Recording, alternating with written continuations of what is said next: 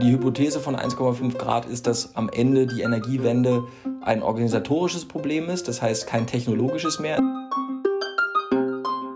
Ja, äh, wir haben, wir haben verschiedene größere Probleme in der Branche.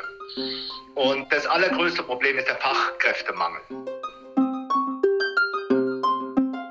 Wir wollen ja auch ernst genommen werden und haben, glaube ich, jetzt auch gezeigt, ich glaube, in der Industrie hat es noch nie ein Unternehmen gegeben, was innerhalb von fünf Monaten fünf Beteiligungen oder jetzt sechs Monaten sechs Beteiligungen ähm, hinbekommen hat mit, mit der Schlagkraft und das auch international.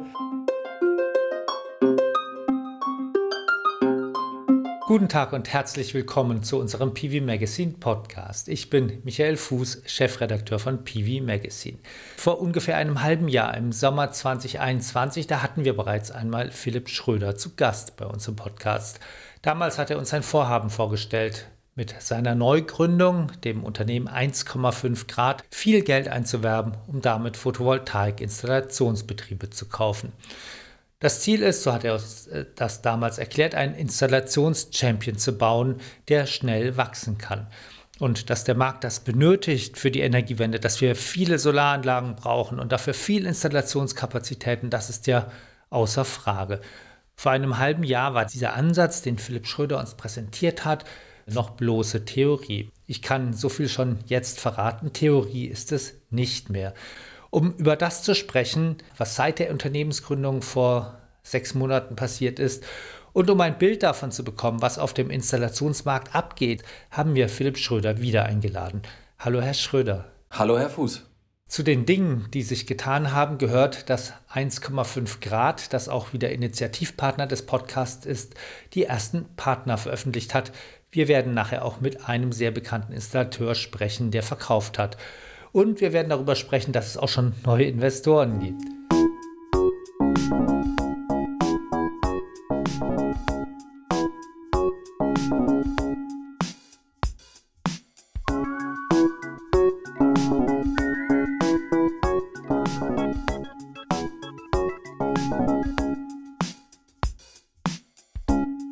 Schröder, direkt vor der Podcastaufnahme Ende Januar haben Sie einen großen Deal abgeschlossen. Man merkt es Ihnen auch noch an, wenn man heute mit Ihnen spricht. Was haben Sie erreicht? Was haben Sie abgeschlossen? Ja, wir haben äh, mit 1,5 Grad ja in den letzten äh, fünf, sechs Monaten äh, schon viel in Deutschland erreicht. Das heißt, wir haben die ersten fünf Beteiligungen in Deutschland gemacht und äh, sind da sehr zufrieden mit den Resultaten und den Partnern, die sich für uns entschieden haben. Und jetzt ähm, ist es soweit, dass wir auch die erste die erste Partnerschaft im Ausland haben. Das heißt, wir haben die erste Mehrheitsbeteiligung ähm, in Schweden gemacht und dort äh, haben wir uns beteiligt an der Firma Cell Solar. Und Cell Solar ist, der, ähm, ist die Nummer zwei in Schweden mit ungefähr 2000 ähm, Kunden pro Jahr, ähm, einer sehr hohen Take Rate auch im Bereich äh, Ladeinfrastruktur und auch gerade voll dabei, ähm, Richtung äh, Wärme auch zu wachsen. Insofern freuen wir uns sehr, dass wir mit 1,5 Grad jetzt eben auch ein Plattformunternehmen gefunden haben, ähm, mit dem wir in der Lage sind, mit einem auch sehr ansehnlichen Umsatz von über 30 Millionen Euro ähm, Fuß zu fassen im skandinavischen Markt. Und natürlich freut uns das auch für die Gesamtgruppe, weil wir jetzt das tun, was wir auch vorhaben, nämlich international, europaweit einen echten Champion zu entwickeln mit den besten Unternehmern, die es dafür gibt in Europa. Das heißt, Sie haben auch noch andere Länder im Blick? Genau, also einer, einer der Lehren, die wir gezogen haben aus den ersten sechs Monaten, ist, dass das Thema ähm, wirklich einschlägt äh, bei den Unternehmern. Ähm, die Grundhypothese von uns ist ja, dass wir sagen, hey, warum soll dieser, dieser Wandel organisiert werden von Konzernen? Warum soll der organisiert werden von irgendwie Big Tech? Ähm, warum können das nicht Unternehmer sein, die schon in den letzten zehn Jahren eigentlich die Energiewende gemacht haben. Und das resoniert sehr. Und ähm, äh, wir merken, dass das ähm, der gleiche, die gleiche Dynamik hat in Spanien, in Italien, in Benelux und auch in den Nordics, also in Skandinavien. Und all diese Märkte werden wir jetzt auch eröffnen mit dem Ziel, dass wir eben bereits in 2022 ähm, ja, europaweit eine solche Unternehmerplattform weiterentwickeln, die tatsächlich den Anspruch hat, dann auch in kurzer Zeit marktführend in ganz Europa zu sein. Ich frage jetzt mal so, ähm, Schweden ist ja jetzt auch ein bisschen weg. Wie geht das ab? Kommen die dann auf Sie zu oder sind, gucken Sie rum in den anderen Ländern, mit wem Sie gerne zusammenarbeiten möchten und wer, wen Sie gerne als Teil hätten? Genau so. Also es ist beides. Ne? Also in dem Fall ist es auch so, dass die auch auf uns zugekommen sind. Es ist ja so, und darüber reden wir ja sicherlich gleich auch noch mehr, ähm, dass die meisten Unternehmer verstehen, dass es jetzt vor allem darum geht, was für einen Hebel bekommt man. Ne? Der Markt wächst schnell und man kann natürlich das versuchen, alleine zu machen und das tun ja auch viele. Oder ähm, es gibt halt viele Unternehmer, die erkannt haben, okay, ich möchte mein Geschäftsmodell verändern, ich möchte nicht nur irgendwie ein bisschen digitalisieren und ein bisschen mehr Leute einstellen, sondern ich möchte wirklich der One-Stop-Shop, das ist ja unsere Strategie, also alles aus einer Hand, inklusive bekannter Marke, Showrooms, aber auch Energieservices und auch und auch einer integrativen ähm, Energieplattform mit anbieten und dann kommen die tatsächlich auf uns zu. Das heißt, Cell Solar hat sich bei uns gemeldet, ähm, schon relativ früh und hat gesagt, hey, wir gehen das zu 100 Prozent mit, was ihr sagt ähm, und glauben daran, dass eine Unternehmerplattform eine echte Chance hat, ähm, den großen, ähm, ja, den Rang abzulaufen. Und äh, wir haben dann ungefähr drei, vier Monate das Gespräch vertieft und sind äh, jetzt zum Abschluss gekommen. Und das ist in den anderen Ländern genauso. Das heißt, ähm, ob das jetzt Italien ist oder Spanien, ähm, der Bedarf oder die Erkenntnis von Unternehmern ist da, dass man, ja, dass es Zeit ist für sowas wie 1,5 Grad, wo man eben in der Lage ist, den Hebel für jeden Unternehmer größtmöglich zu verstärken, die Möglichkeiten, sich schneller zu entwickeln als alleine zu verstärken und gleichzeitig aber trotzdem innerhalb einer Gruppe die unternehmerische Freiheit so weit wie möglich zu schützen. Und das kommt sehr gut an. Sie haben jetzt schon ein bisschen was da wieder darüber gesprochen, was 1,5 Grad macht. Wir hatten darüber ja einen ganzen Podcast, den findet man unter www.pv-magazine.de-podcast. Aber für diejenigen unserer Hörer, die den ersten nicht gehört haben, können Sie noch mal ganz kurz zusammenfassen, was 1,5 Grad macht? Ja, also die Hypothese von 1,5 Grad ist, dass am Ende die Energiewende ein organisatorisches Problem ist, das heißt kein technologisches mehr. Es gibt Technologie, es gibt Kapital und es gibt beides im Überfluss. Und es geht jetzt darum, die Werkbank zu industrialisieren. Das heißt, dass wir wirklich das Ziel haben, mit 1,5 Grad äh, insgesamt 500.000 Gebäude pro Jahr bis 2030 zu dekarbonisieren im Bereich Wärme und Strom. Und dafür setzen wir vor allem auf starke Betriebe, die regional sowas sind wie kleine Marktführer ähm, die wir in eine Gruppe bringen und über Verbundsvorteile, Verbundseffekte zu einem starken Konzern, ist jetzt ein komisches Wort, aber es ist ein Konzern, machen, der auch die Möglichkeit hat, eben am Kapitalmarkt seine eigene Strategie zu verfolgen und tatsächlich die vertikale Wertschöpfungskette von Vertrieb bis hin zum Energieservice komplett abzudecken und für die Verbraucher europaweit sowas zu werden wie der erste One-Stop-Shop, also die Lösung aus einer Hand für alle Klimaschutztechnologien. Und das haben wir angefangen vor sechs Monaten. Also Ende Juli 2021 haben wir gegründet und bis jetzt haben wir ähm, fünf äh, tolle Beteiligungen an Bord holen können. Die äh, nennen wir unsere Founding Partner, die in bestimmten Regionen jetzt auch schon richtig Gas geben und auch äh, weitere Zukäufe ähm, integrieren in ihre regionalen Aktivitäten. Und mit Cellsolar äh, aus Schweden haben wir jetzt die Nummer zwei ähm, äh, übernommen im schwedischen Markt, äh, die auch äh, einen guten Zugang nach Dänemark haben und kommen jetzt schon sechs Monate nach Gründung auf eine Runrate für 2022 ohne weitere Zukäufe, die wir natürlich planen von ungefähr ähm, 5.000 bis 6.000 Kunden, die wir mit diesen Beteiligungen bedienen wollen. Oh ja. 2000, genau, äh, in 2022 wollen wir 5.000 bis 6.000 Kunden nur mit diesen Beteiligungen bedienen. Und da die äh, Plattformen oder die Unternehmen ähm, nicht nur Solar machen, sondern eben auch pro Kunde Ladeinfrastruktur und Wärmepumpe teilweise mit anbieten, ähm, sind das dann ungefähr 7000 Systeme, die wir auf dieser Grundlage ähm, dieses Jahr in den Markt bringen wollen und ein Umsatz auch schon, der so Richtung 80 bis 100 Millionen Euro geht. Ähm, ganz wichtig ist, dass wir das eben ergänzen durch unsere eigene Service-Plattform. Das heißt, all diese ähm, Hardware, die wir installieren, die wird über unseren eigenen Energiemanager integriert in ein, in ein IoT-Backend. Darüber sprechen wir später ja auch nochmal, um eben nicht nur die Installation und auch den Vertrieb dieser, dieser Leistungen europaweit zu organisieren, sondern auch alle diese dezentralen Energie-Assets ähm, in eine intelligente Plattform zu integrieren, die eben auch mitarbeiten kann an der Zukunft des Strommarktes, wo man ja in Zukunft vor allem Flexibilität braucht. Da kommen wir gleich nochmal drauf. Ich habe jetzt mal versucht, im Kopf schnell zu rechnen. Ähm, 6.000 bis 7.000 Häuser mit den Zukäufen, die Sie schon haben. Sie wollen 500.000 bis 2030 haben, wenn ich es jetzt recht verstanden habe. Das heißt, Sie müssen nochmal genau. fünfmal so viel dazu kaufen ungefähr. Habe ich jetzt richtig gerechnet? Oder? Ja, das, das ist richtig. Ne? Also wir haben, wir haben ja auch, ich meine, es ist ja immer so, dass der Solarmarkt insbesondere geprägt ist durch Unternehmen, die viel sagen und dann nicht so viel liefern. Ähm, deswegen haben wir auch, äh, sage ich mal, im Sommer noch ein bisschen zurückhaltender kommuniziert, weil man, wir wollen ja auch ernst genommen werden und haben, glaube ich, jetzt auch gezeigt, ich glaube, in der Industrie hat es noch nie ein Unternehmen gegeben, was innerhalb von fünf Monaten fünf Beteiligungen oder jetzt sechs Monaten sechs Beteiligungen ähm, hinbekommen hat mit, mit der Schlagkraft und das auch international. Ähm, äh, und der Punkt ist, dass wir jetzt natürlich weitermachen wollen. Und ja, natürlich. Also wir äh, möchten ähm, jedes Jahr ähm, uns weiterentwickeln im europäischen Markt und äh, wir möchten diese Runrate von 500.000 Systemen oder Kunden pro Jahr ähm, schaffen ähm, bis 2030. Und das wird natürlich durch starkes organisches Wachstum getrieben auf der einen Seite. Unsere Unternehmen bekommen ja eine ganze Menge von Unterstützung auch durch uns als Holding. Ähm, und auf der anderen Seite werden wir weiter zukaufen und äh, das Tempo wird sich natürlich erhöhen. Ich, ist ja einfach zu berechnen. Wir haben jetzt in sechs Monaten sechs Beteiligungen gemacht ähm, und diese sechs Beteiligungen bringen, wie gesagt, diese fünf bis 6.000 ähm, Gebäude, die wir eben äh, CO2-neutral äh, organisieren können pro Jahr. Und wenn wir jetzt nur diese Runrate halten, heißt das ja schon, dass wir pro Jahr auf ungefähr so eine, auf eine, ja, auf eine Rate kommen können, durch, nur durch Zukauf von 5.000 bis 10.000 ähm, Kunden. Und das möchten wir fortsetzen. Und natürlich möchten wir unsere Betriebe stark wachsen lassen. Und ähm, das werden wir ja nachher auch noch hören, von, äh, zum Beispiel auch von Klaus Bernhard.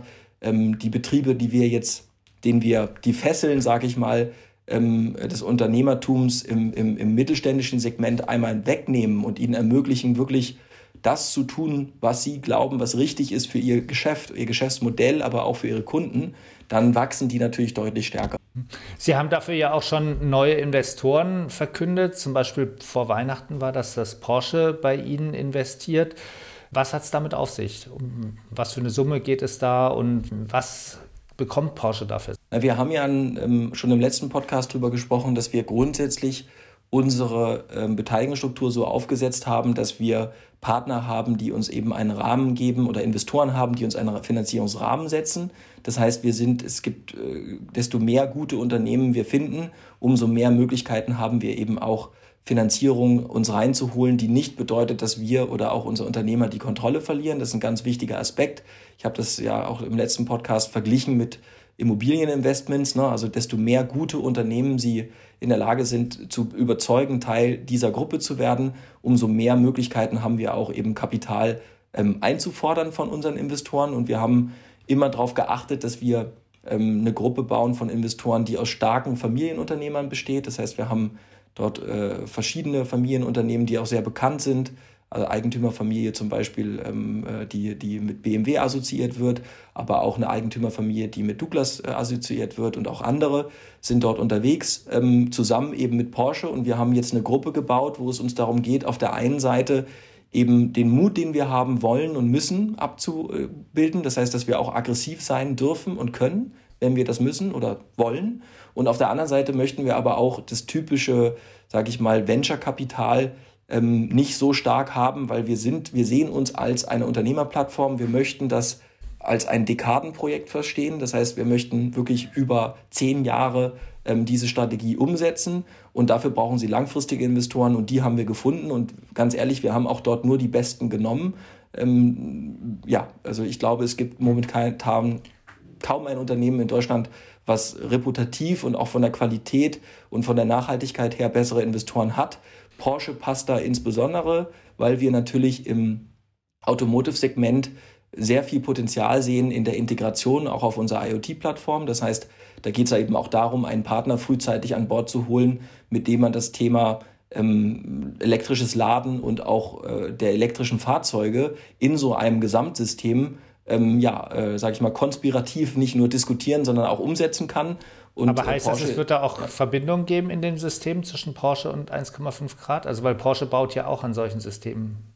Klar, ne? also für Porsche ist das ja wie für Volkswagen Teil der Kernstrategie und deswegen hat Porsche auch dieses Investment bei uns getätigt. Und natürlich sind wir, ähm, sind wir eine Beteiligung von mehreren, aber es geht ganz klar darum, ähm, mit Porsche gemeinsam, gemeinsam ähm, Lösungen zu entwickeln, auch für Porsche-Kunden und natürlich auch gemeinsam 1,5 ähm, Grad weiterzuentwickeln.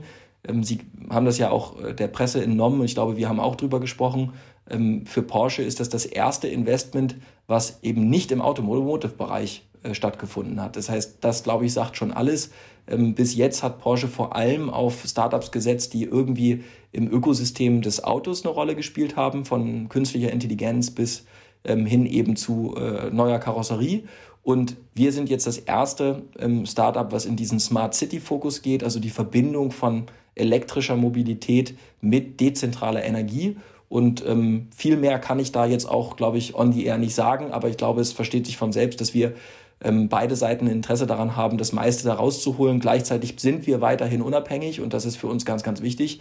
Ähm, genau, und insofern sind wir stolz darauf, dass Porsche sich für uns entschieden hat. Das darf man ja auch nicht vergessen. Wir waren als Porsche Einstieg noch nicht mal vier Monate gegründet. Ähm, und insofern sind wir stolz auf das Vertrauen und auch äh, die Unterstützung und glauben, dass da noch ganz viele tolle Projekte kommen, über wie die stellen wir Sie denn, wie, sprechen werden. Sie haben ja, Sie haben es ja eben auch schon erwähnt, wichtig, das haben Sie auch im ersten Podcast lange ausgeführt. Sie wollen ja unabhängig bleiben, in dem Sinn, dass jetzt nicht ein großer Konzern, vielleicht sogar aus der konventionellen ähm, fossilen Wirtschaft, ähm, sozusagen am Schluss das Sagen hat und bestimmt, was passiert. Wie stellen Sie das sicher, dass das nicht passiert? wenn jetzt viele Investoren an, an Bord Genau kommen. so, ne? Also genau so, dass ähm, am Ende die, die äh, Mehrheit des Unternehmens weiter eben beim Management beziehungsweise bei den ähm, Unternehmern, äh, die ja auch Rückbeteiligung haben am, an der Gesellschaft, ähm, stehen. Und äh, genau das möchten wir sicherstellen. Ne? Also es gibt ja keine andere Art und Weise. Es geht ja darum, dass sie auf der einen Seite mhm. ähm, äh, natürlich im gesellschaftsrechtlich, aber auch ähm, innerhalb der Gesellschaftervereinbarung genau darauf achten und wie gesagt, uns ist ja vor allem wichtig, dass wir glaubwürdig sind. Also wir wollen glaubwürdig sein, dass wir mit Familienunternehmern, die Teil der Gruppe werden, für die nächsten zehn Jahre wirklich was nachhaltig Großes aufbauen. Und diese Glaubwürdigkeit hängt auch davon ab, dass ähm, wir planbar und zuverlässig äh, da sind und eben nicht ersetzt werden, insbesondere nicht ähm, ersetzt werden durch einen, zum Beispiel irgendeinen Ölkonzern. Ähm, das hat ja auch mit der Glaubwürdigkeit gegenüber den Kunden zu tun. Und, und das, das ist uns besonders wichtig. Das hängt aber daran, dass Sie die Mehrheitsanteile haben, vermutlich genau. daran. Ja, genau. Also ne, zusammen mit dem Managementteam, äh, also das Gründerteam hält die Mehrheitsanteile und trotzdem haben wir natürlich ähm, Partizipationen für tolle Investoren. Hm. Ähm, es war ja auch nicht Ihr erstes Unternehmen, was Sie gegründet haben. Ähm, trotzdem wird es ja immer Höhen und Tiefen geben. Wir haben jetzt schon viel über Höhen gehört. Ähm, ich frage trotzdem, was war der schwierigste und was war der beste Moment in den letzten sechs Monaten? Ich glaube, das Schwierigste in den letzten sechs Monaten war, Unternehmern unser Konzept vorzustellen und ständig, gerade am Anfang, so dieses Thema zu haben, das ist irgendwie zu gut, um wahr zu sein und ähm, äh, äh, dass, dass man ständig was verkaufen musste, von dem man total überzeugt ist und wir es auch sind, dass es die beste Lösung ist für jeden Unternehmer. Also wir haben den Anspruch wirklich, dass dieses Beteiligungsmodell, was wir gebaut haben, ein Unternehmer, der das nicht macht, der ist aus meiner Sicht ein einsamer Wolf oder hat es nicht verstanden. Ja, das sind die einzigen beiden Möglichkeiten und es war sehr, sehr anstrengend und auch irgendwie doof vom Bauchgefühl her, das am Anfang immer verkaufen zu müssen. Jetzt ist es so, wir haben jetzt halt die ersten sechs Unternehmer, die das auch unterschreiben und die auch mit uns gelernt haben, dass es eben geht, dass wir den Hebel erhöhen, dass unsere Unternehmer alles umsetzen können, wovon sie immer geträumt haben. Das heißt, wirklich in der Lage zu sein, quasi auch ihr Lebenswerk ein bisschen zu, zu vergolden, nicht im Sinne von monetären, sondern einfach von all diese Themen, die man, die man immer schon umsetzen wollte, umzusetzen. Und das geht jetzt deutlich einfacher, weil wir eben Partner haben, die das machen und es auch selber quasi erlebt haben und jetzt mit einer ganz anderen Glaubwürdigkeit bringen können. Das heißt, es war sehr anstrengend und manchmal auch frustrierend, dass äh, auch unser Markt ja so ist, dass in der Regel ähm, immer vermutet wird, ah, das kann ja alles nicht sein und das ist äh, bestimmt, das ist bestimmt alles nur irgendwie äh, Scheiß und ähm, das war sehr anstrengend und, und schade und man merkt auch immer wieder, dass diese Branche erstmal neidet oder beziehungsweise erstmal ein bisschen schlecht redet, das haben wir auch gemerkt und das nervt tierisch, finde ich auch echt schade, weil wir sind am Ende gut für alle, wir sind gut für die Hersteller, wir sind gut für die Kunden, wir sind gut für die Unternehmen, weil wir neue, neue Finanzierungsmodelle in den Markt bringen Ähm, das war anstrengend und das war schlecht. Aber es ist Wobei deutlich genau genommen geht es ja auch an Vertrauen Ihnen gegenüber, oder? Weil Sie, am, am, Schluss haben Sie ja den entscheidenden Einfluss bei 1,5 Grad. Ja, das, aber ich heißt, glaube, das, das ist auch eine Vereinfachung. Wir haben eine Struktur, wo ich nichts alleine entscheiden kann. Also die sowohl unser Unternehmer als auch unser Aufsichtsrat sprechen damit. Und das finde ich auch ganz wichtig, weil, ähm, wie gesagt, äh, es gibt genügend ähm, Kirchtum, Fürsten und Diktatoren, die eben ihre Unternehmen so bauen, wie sie das für richtig halten.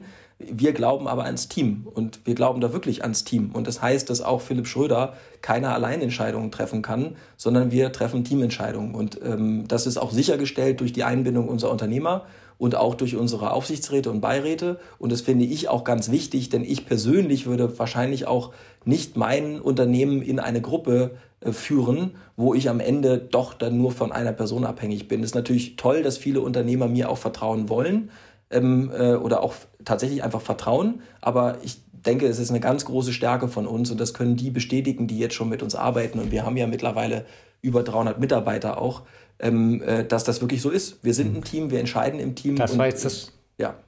Das war das Schlüsselwort, weil ähm, das, was Sie beschrieben haben, habe ich ja auch mitbekommen, als ich dann letztes Jahr viel im Markt telefoniert habe und über diese Konzepte, also es gibt ja auch noch andere Konzepte, wie man sozusagen Geld in den Installationsmarkt bringen kann, ähm, in Kapital. Ähm, da ist mir auch aufgefallen, es gibt verschiedene Fraktionen. Einige sagen, ich will doch selbstständig bleiben, ich bin doch Unternehmer. Ähm, das war das, was Sie gerade auch als einsamen Wolf ähm, ähm, benannt haben. Andere sehen ja, das da anders. Da würde ich Ihnen widersprechen. Das ist ein ganz entscheidender Punkt. Ne? Also die, die, ähm, unsere Unternehmer bleiben Unternehmer. Die bleiben Unternehmer, aber haben einfach Zugriff auf Leistungen, die andere nicht haben. Also haben die Möglichkeit, eigentlich ihr Unternehmertum auf ein, ein anderes Level an Qualität auch zu bringen.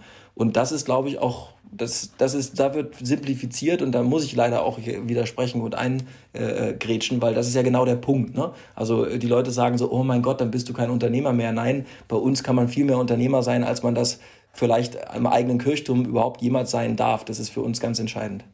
Und das wollte ich jetzt nämlich mal von einem hören, ähm, der einer ihrer neuen Partner ist. Das ist Klaus Bernhard.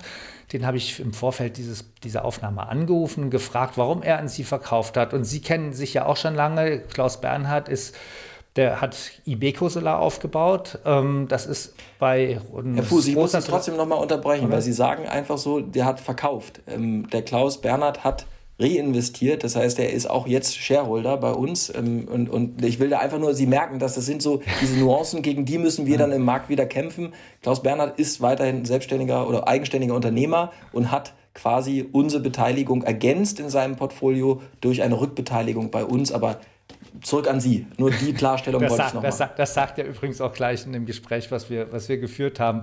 Ähm, aber ich wollte noch mal kurz Ibeco Solar anmoderieren. Das kennen ja jetzt viele, aber auch nicht alle. Das ist ja einer der größeren Insta oder der, der regionale Marktführer bei Rosenheim, wenn ich das richtig sehe, oder?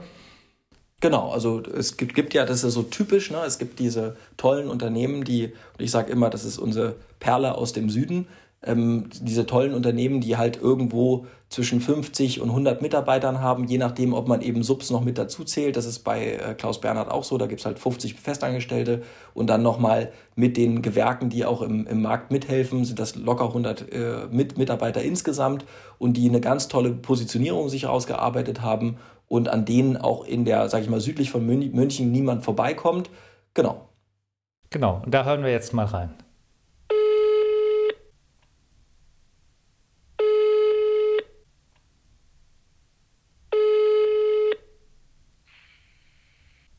Bernhard. Hier ist Michael Fuß. Guten Morgen, Herr Bernhard.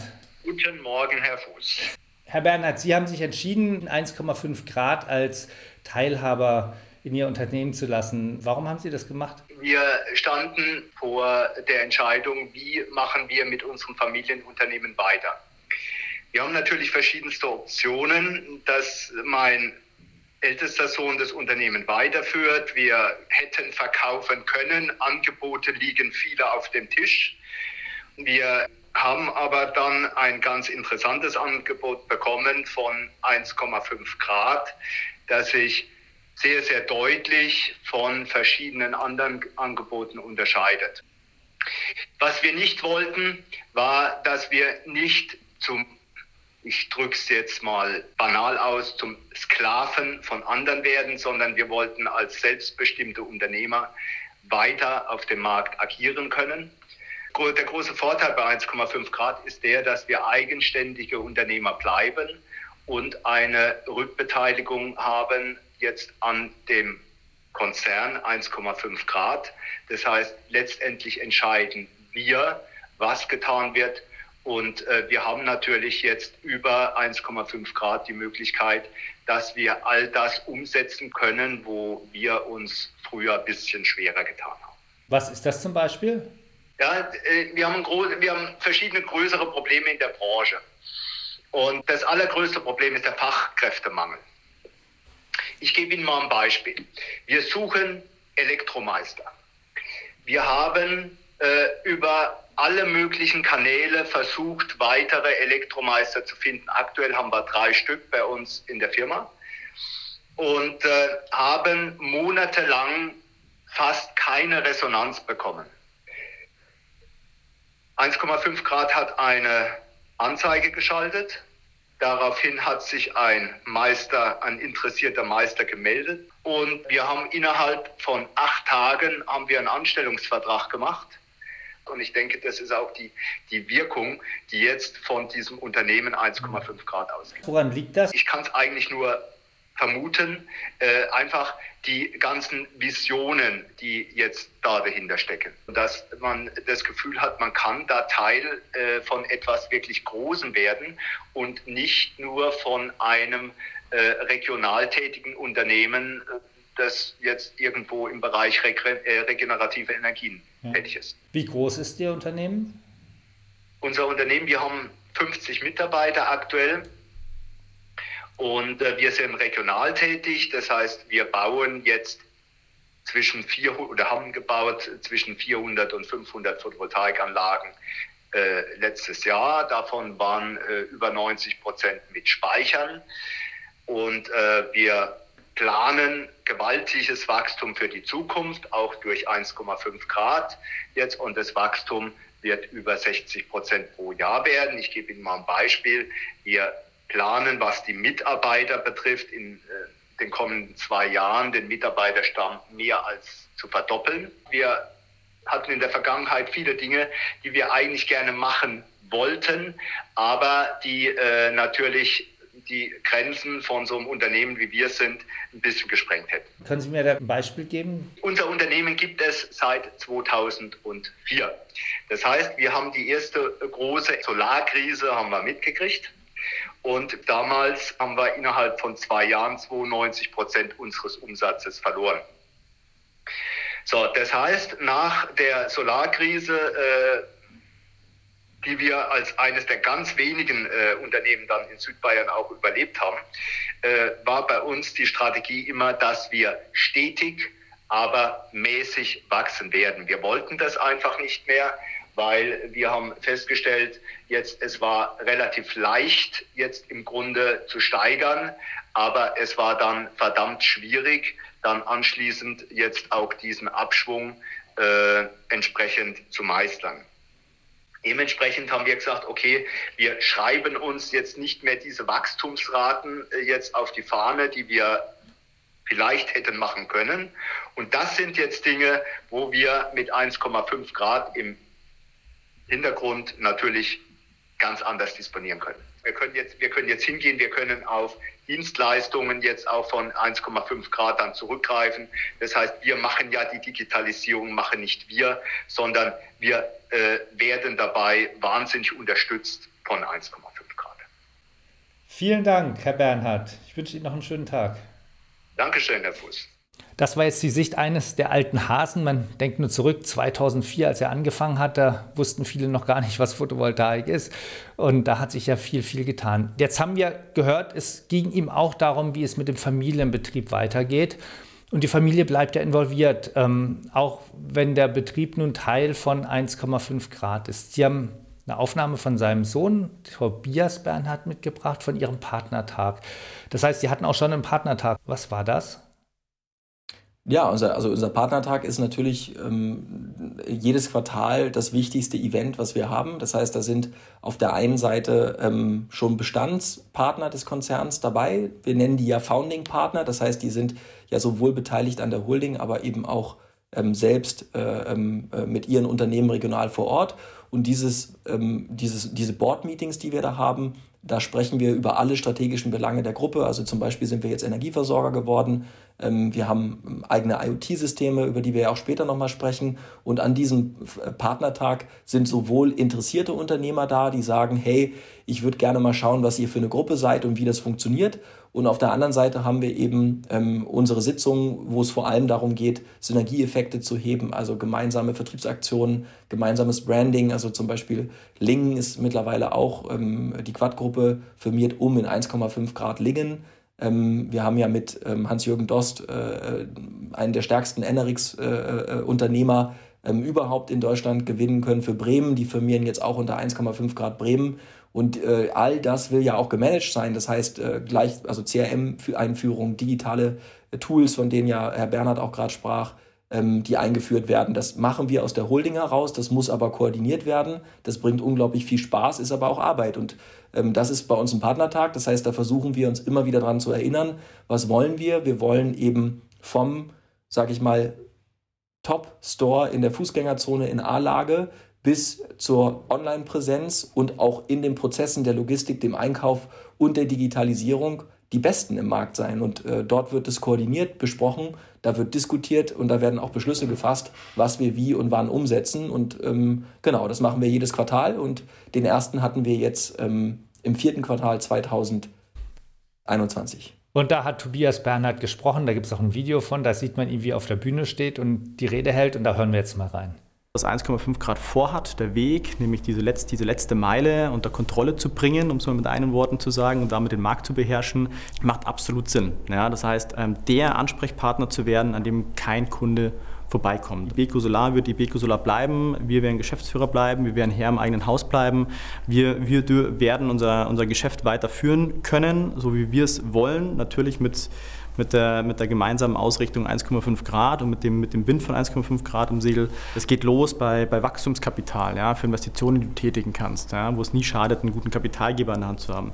Ähm, es geht weiter über Einkaufsgemeinschaften. Also sagst, du hast den guten Zugriff auf Hersteller, um, um günstiger einkaufen zu können, damit Wertschöpfung zu erhöhen, äh, Margen zu erhöhen etc. Die Vision zum One-Stop-Shop zu werden, ja, den, den Waren, einen Warenkorb zu erhöhen. Ähm, statt 25.000, 28.000 Euro Umsatz äh, am Kunden zu machen, wie es jetzt der Fall ist, das Ganze auf äh, äh, ja, 50, 80, 100.000 Euro zu erhöhen, kann man als Installateur bis zu einem gewissen Punkt aber ab einem gewissen Punkt braucht man einfach gute Partnerschaften, ähm, die da auch vielleicht nochmal ganz anderes Know-how mitbringen, ganz anderen Marktzugriff mitbringen, ähm, sodass wir Unternehmer uns aufs operative Geschäft konzentrieren können, auf die, auf die Umsätze generieren können und ein Team im Hintergrund hat, die sich genau um solche Themen kümmert. Kommen wir mal zu den Dingen, die Sie mit der Konzentration von Installationskapazität zentral anstoßen wollen. Sie haben ja auch schon angefangen, darüber zu sprechen, IoT-Systeme, Energiemanager, das wurde auch schon offiziell gemeldet, glaube ich. Ähm, was hat es mit dem Energiemanager auf sich? Was können Sie da bauen, was wirklich einen Vorteil hat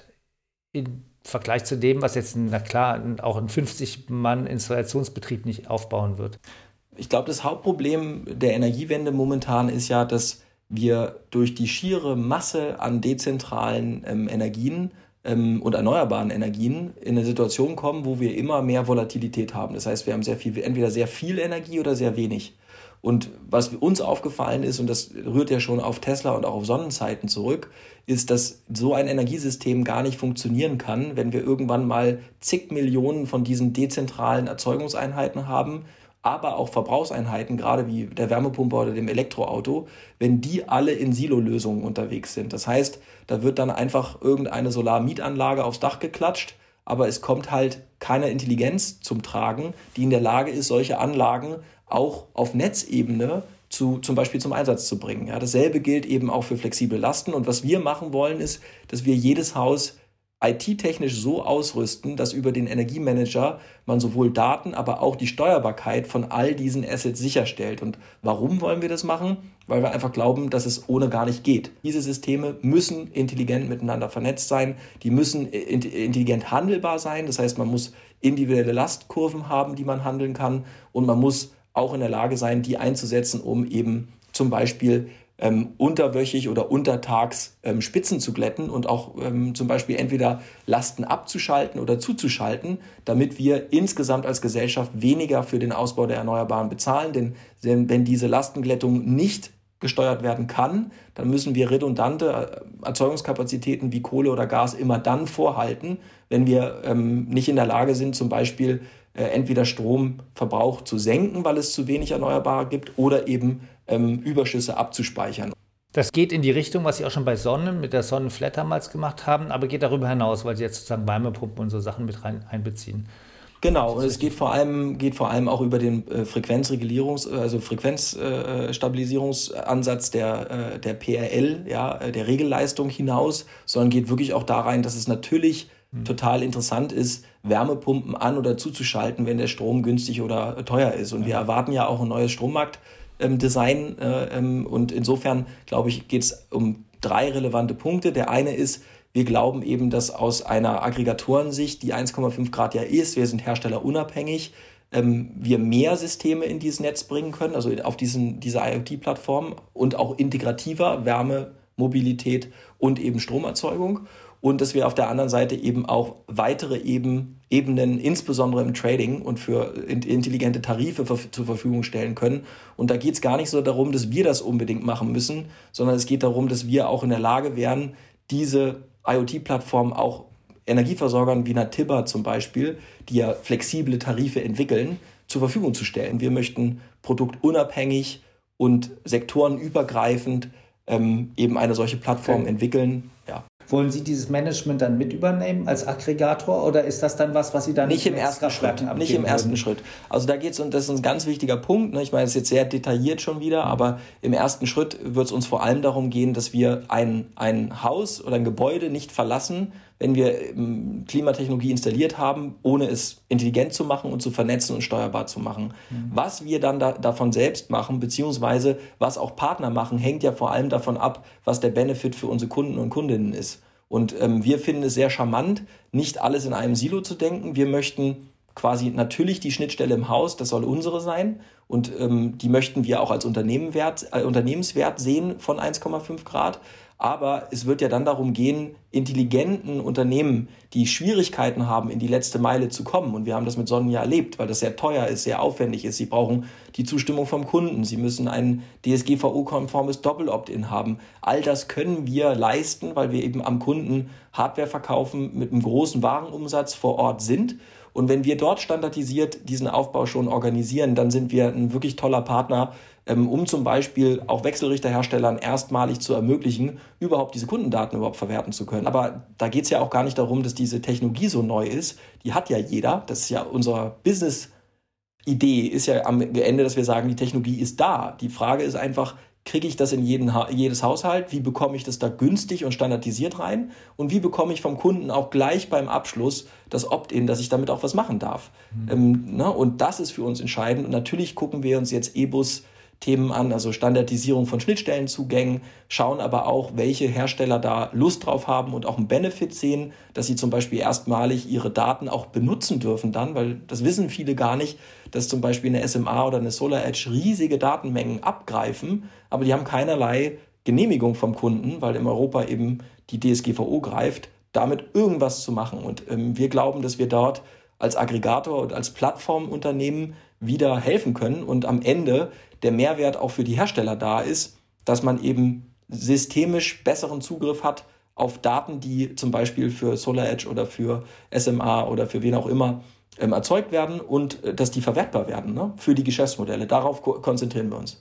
Reden wir aber mal über den Mehrwert vom Kunden. Da gibt es noch ein Thema, was ich ansprechen wollte, weil das ja wirklich aktuell ist. Das sind die THG-Quoten und die Abrechnung von THG-Quoten. Ähm, das haben Sie ja auch schon gemeldet, dass Sie das jetzt schon an, auch jetzt schon anbieten halbes Jahr Korrekt. dem Start. Ähm, das ist ja wirklich was Neues, kennen viele noch nicht. Was hat es damit auf sich?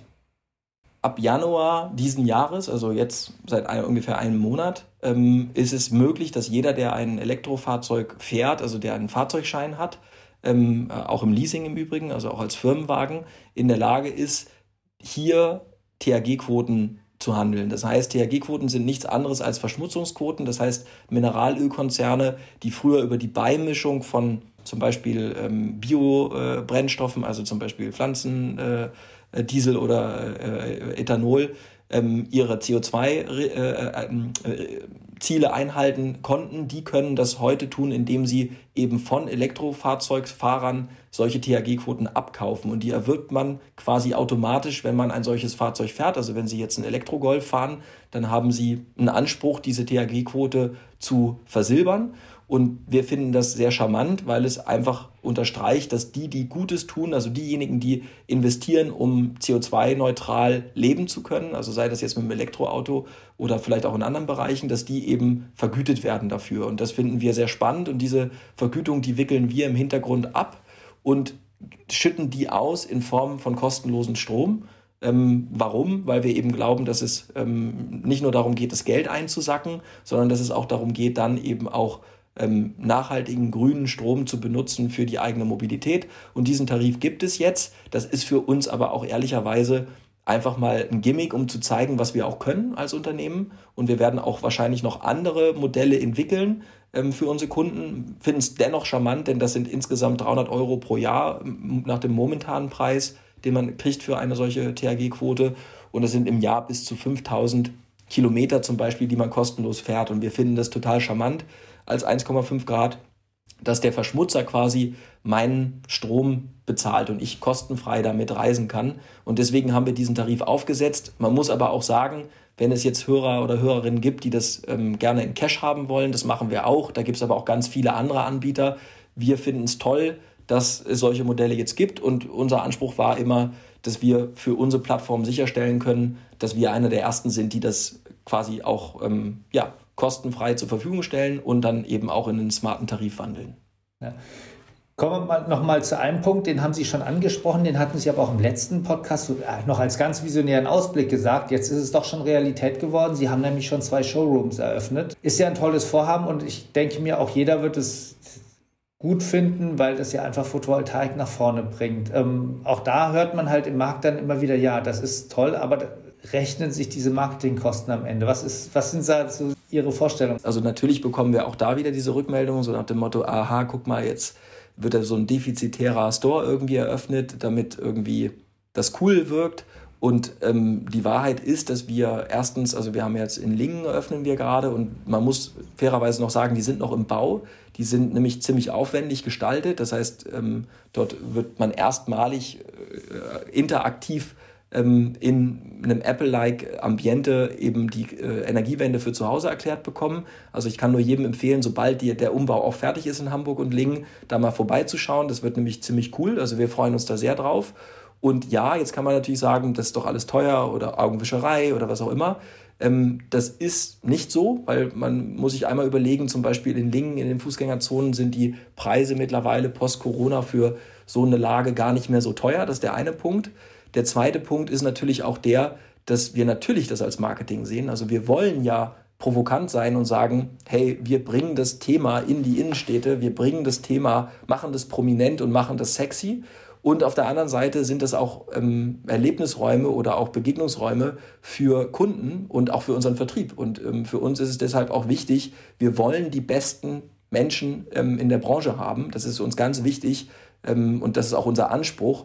Und wir glauben, dass äh, die besten äh, Menschen im Vertrieb, aber auch die besten Menschen in der Planung das zu schätzen wissen, ähm, vielleicht mal nicht irgendwie in der Garage oder im Auto oder äh, beim Kunden am Kaffeetisch ähm, äh, zu beraten, sondern das wirklich mal in einem angemessenen Rahmen zu machen. Und Sie müssen sich ja überlegen, der Warenkorb pro Kunde mit einer Wärmepumpe inklusive, der liegt locker bei 70.000 Euro. Warum bietet die Branche bis heute keine bessere physische Experience an? Warum sind das alles irgendwelche Blechdosen, die in einem Hinterzimmer hängen oder in irgendeiner Garage? Äh, ich würde deswegen die Frage mal umstellen und wundere mich bis jetzt, wie es sein kann, dass in dem in einem so großen Markt mit einem solchen Potenzial, mit einem solchen Aufklärungsbedarf noch niemand auf die Idee gekommen ist, mal für den normalen Kunden ähm, äh, ja, ein ansprechendes Showroom-Konzept zu machen, ähm, was sich nicht darin verliert, irgendwie doch wieder so eine Hinterhofatmosphäre zu haben. Und wir, wir kriegen sehr tolles Feedback, sowohl von den Leuten, mit denen wir das jetzt designen. Ich glaube, das wird einzigartig sein. Ich glaube auch, dass das ein Standard wird. Ich glaube, wir werden schnell Nachahmer finden, weil nochmal, das Kundenpotenzial ist so hoch wie der Automotive-Markt. Und da spreche ich mich doch immer wieder, warum das niemand systematisch mal bedient. Und wir sind da gerne Vorreiter. Und natürlich leben wir dann auch damit, dass es Kritik gibt und dass das der eine oder andere nicht verstehen kann oder will. Aber deswegen sind wir ja, leben wir in einem freien Land und wir finden das toll und ähm, glauben, dass diese Strategie auch aufgeht. Das war Philipp Schröder, Gründer und Geschäftsführer von unserem Initiativpartner 1,5 Grad. Vielen Dank fürs Dabeisein, Herr Schröder. Ich habe zu danken. Tschüss. Sie können uns hören auf SoundCloud, iTunes und Spotify und anderen Podcast-Plattformen. Wenn Sie Anmerkungen zu unserem Podcast haben oder Fragen, dann freuen wir uns darüber sehr. Nutzen Sie dazu die Bewertungsfenster oder schicken Sie uns eine E-Mail an podcast.pv-magazine.com und liken Sie uns auch, wenn Sie, oder folgen Sie uns, wo es möglich ist, dann werden wir auch von anderen leichter gefunden. Sie können auch unseren täglichen PV Magazine Newsletter abonnieren, kostenfrei. Wenn Sie sich für News aus und Hintergründe aus der Solar- und Speicherbranche interessieren, auf www.pv-magazine.de. Das ist also kostenlos möglich. Dort informieren wir auch über die Podcasts und Webinare. Und Sie können unsere vierteljährlichen Magazine ermäßigt abonnieren, wenn Sie in unserem Shop den Code Podcast10 eingeben. Vielen Dank fürs Dabeisein, danke fürs Zuhören und bis zum nächsten Mal.